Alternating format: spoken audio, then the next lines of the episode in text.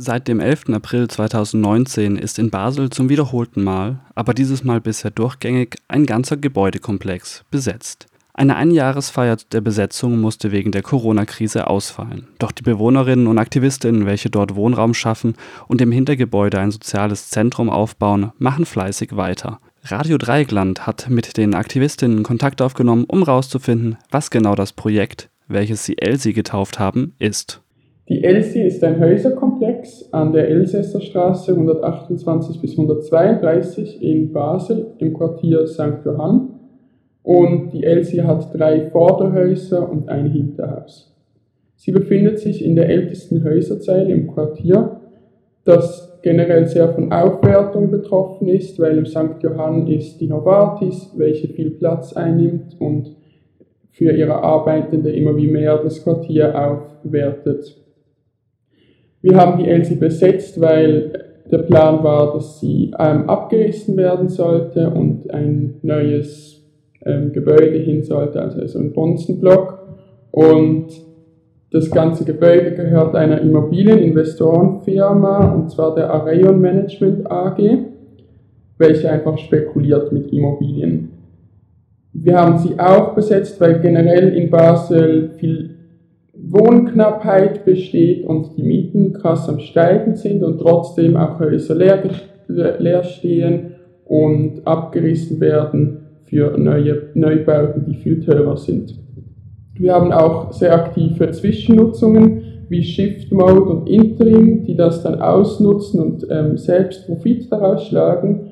Und wir wollen auch denen ein Gegenbeispiel sein, und einen Freiraum schaffen, anstatt einfach Profit zu gewinnen.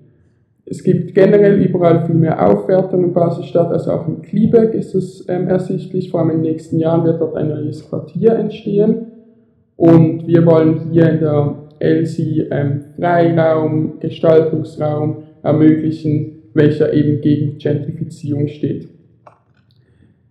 Die ersten drei Mal, als wir die LC besetzt haben, wurde, wurden sie, wurde es geräumt. Also beim ersten Mal, das war eine Scheinbesetzung. Beim zweiten Mal gab es dann einen Großaufmarsch mit Feuerwehr und allem. Und beim dritten Mal kam die Polizei früh morgens angeschlichen und hat die LC geräumt. Und genau, es wurde zum Glück nie jemand erwischt. Und jetzt beim vierten Mal wurden wir nicht mehr geräumt. Unter anderem auch, weil eine Petition momentan bei der Stadt ist und das ganze Projekt ähm, ein Baustopp aufgelegt wurde, weil eventuell ähm, die Häuser unter Denkmalschutz gestellt werden sollten, also die Innenarchitektur von den Häusern. Und momentan ist das Ganze jetzt eben beim Regierungsrat, diese Petition, und auch der Denkmalschutz ist in Bearbeitung von diesem Gesuch, wahrscheinlich auch schon in einer Zusammenarbeit mit der Eigentümerschaft. Wir haben jetzt noch nichts gehört, obwohl dieses äh, Moratorium von einem Jahr abgelaufen ist. Wir warten noch so ein bisschen auf das, sind aber natürlich froh, wenn nichts geschieht und die einfach drin bleiben. Genau, und unter anderem hat der Eigentümer dann halt auch nicht mehr geräumt, weil es auch, ihm auch immer viel kostet, das alles zuzumauern und wartet wohl jetzt einfach ab, bis hier eine Einigung ist und wir werden es dann wahrscheinlich schon mitbekommen. Auf die Einigung warten die Aktivistinnen nun schon über ein Jahr. Die viele Zeit verstreicht natürlich nicht ungenutzt, denn es ist eben der Charakter einer Besetzung, die erkämpften Räume so schnell wie möglich mit Leben zu füllen. Richtet sich der Protest von BesetzerInnen doch gegen eben jene ungenutzten Leerstand, der kapitalistisch gehandelten Immobilien kennzeichnet. Doch was wird eigentlich dort gemacht? Was machen wir eigentlich in den Häusern? Nach der dritten Besetzung wurden Toiletten sowie Treppen, Dächer und auch Fenster von der Eigentümerschaft komplett beschädigt. Äh, das heißt, die erste Zeit waren wir vor allem damit beschäftigt, diese wieder zu reparieren und so die Gebäude überhaupt erst wieder belebbar zu machen.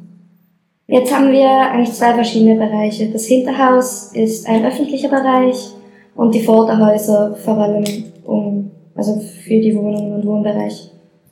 Im Hinterhaus haben wir verschiedene Gruppen, die sich um verschiedene äh, Räume eigentlich kümmern. Zum einen die Gastrogruppe, welche wöchentlich einen Mittagstisch und eine Bar führt. Dann die Werkstatt, auch mit einer Velowerkstatt. Das Atelier, ein Büro, ein Keller, wo zukünftig auch Konzerte stattfinden sollen. eine Gartengruppe sowie ein Awareness-Team für interne Konflikte und für Events. Außerdem gibt es ein Kino, ein Sportraum, ein Free Shop und bald auch ein offener Jugendpolitreff, welcher sich jede Woche treffen wird. In den Vorderhäusern haben wir einen Gästestock für Menschen in prekären Situationen und schauen vor allem für die Instandhaltung und Renovierung der Häuser. Unser Ziel ist es eigentlich, äh, die Räume zu nutzen für Events und Soli-Anlässe und auch zur Verfügung zu stellen, sowie das Schaffen eines unkommerziellen Treffpunktes für NachbarInnen und andere StadtbewohnerInnen. Der Kontakt mit den NachbarInnen ist eigentlich ziemlich gut. Wir hatten von Anfang an ziemlich viel Support. Wir haben NachbarInnen über Briefe und Flyer informiert, welche wir äh, in den Briefkästen verteilten. Wir hatten auch einige NachbarInnen an Festen, an der Bar oder auch am Mittagstisch. Mittlerweile haben wir eine Telefonnummer für den Kontakt eingerichtet, was ziemlich gut funktioniert. Das ist ziemlich cool. Und auch zukünftig wollen wir ein Programm für den ganzen Monat äh, den NachbarInnen so verteilen. Ein ambitioniertes und großes Projekt, welches über das Haus hinaus auch die Nachbarschaft erreichen sollte. Doch mit Corona kam einiges anders. Veranstaltungsverbote und Einschränkungen des öffentlichen Lebens gab es dementsprechend auch in der Schweiz, auch wenn inzwischen dort wieder etwas Normalität zurückgekehrt ist. Für einen Ort, der jedoch auf soziale Nähe aufbaut und diese in einer individualisierten Konkurrenzgesellschaft als Alternative aufzeigen möchte, stellt dies natürlich eine Herausforderung dar. Äh, wir mussten leider aufgrund der aktuellen Situation ähm, alle unsere öffentlichen Bereiche sperren, genauso wie alle öffentlichen Veranstaltungen absagen, unter anderem leider auch unser einjähriges Geburtstagsfest. Ab dem 7.6. konnten wir jetzt wieder öffnen, zumindest in kleineren Rahmen mit dem Mittagstisch beispielsweise. Auch wegen der Corona-Situation wurde es schwer für unser Projekt, sich so weiterhin zu organisieren, wie wir es zuvor taten, da größere Versammlungen halt nicht mehr möglich waren von allen am Projekt beteiligten Menschen.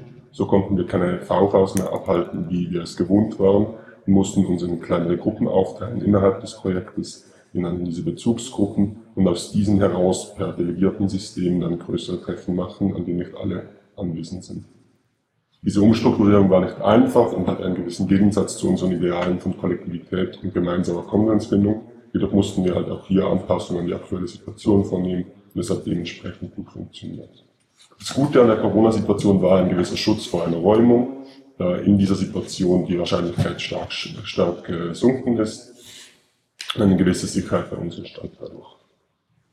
Was wir in dieser Situation tun konnten, war einerseits eben die stärker betroffenen Menschen in prekären Situationen eine Hilfestellung geben, dadurch, dass wir ihnen Wohnraum anbieten konnten während der Krisezeit, sowie eine finanzielle Unterstützung, während sie hier wohnen.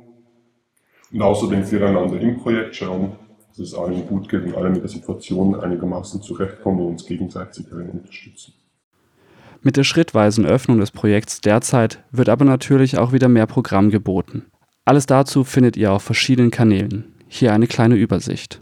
Nun noch unsere Kontaktdaten und Events. Auf Instagram findet ihr uns unter what-elsie. Auf Blackblocks findet ihr uns unter elsielebt.blackblocks.org. Ihr könnt uns immer schreiben auf elsie4.0 at immerda.ch. Unsere regelmäßigen sowie alle anderen Events findet ihr jeweils auf bseite.info, was generell eine coole Seite ist für alles, was in Basel läuft. Jeden Mittwoch um 12 Uhr haben wir einen offenen Mittagstisch. Um 9 Uhr, falls ihr kochen mögen, helft. Bald geht auch wieder unsere Bar auf. Bleibt auf dem Laufenden auf bseite.info. Äh,